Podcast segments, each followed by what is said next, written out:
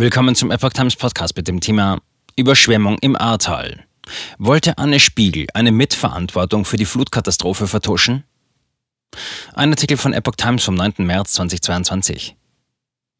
Die heutige Familienministerin Anne Spiegel steht wegen ihrer Rolle während der Flutkatastrophe im Ahrtal in der Kritik. Die Frankfurter Allgemeine Zeitung wird in ihrer Mittwochausgabe über Chatprotokolle berichten, die zeigen sollen, dass bei der damaligen rheinland-pfälzischen Umweltministerin am Morgen des 15. Juli vor allem die Sorge um die eigene Darstellung in der Öffentlichkeit im Vordergrund stand und dass ihr womöglich eine Verantwortung für die Katastrophe angelastet werde.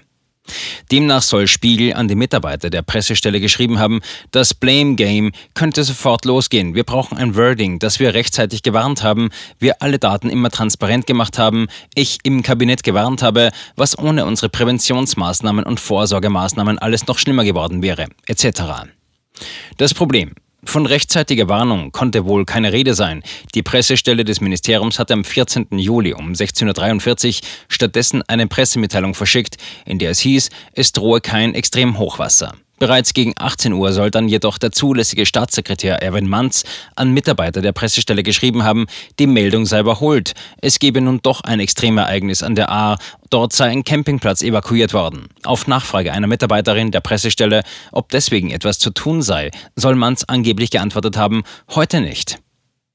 Vom Umweltministerium hieß es dazu am Dienstag auf Nachfrage, es treffe zu, dass der Staatssekretär gegen 18 Uhr zu der Einschätzung gekommen sei, dass die um 16.43 Uhr versandte Pressemitteilung überholt war. Die Aussage, es sei nichts zu tun, habe sich jedoch lediglich auf die Frage bezogen, ob eine weitere Pressemitteilung sinnvoll sein könnte. Die Information der Einsatzkräfte vor Ort, die für die Warnung der Bevölkerung zuständig sind, war und ist jederzeit über die Meldekette sichergestellt gewesen. Pressemitteilungen seien nicht Teil des Meldeweges.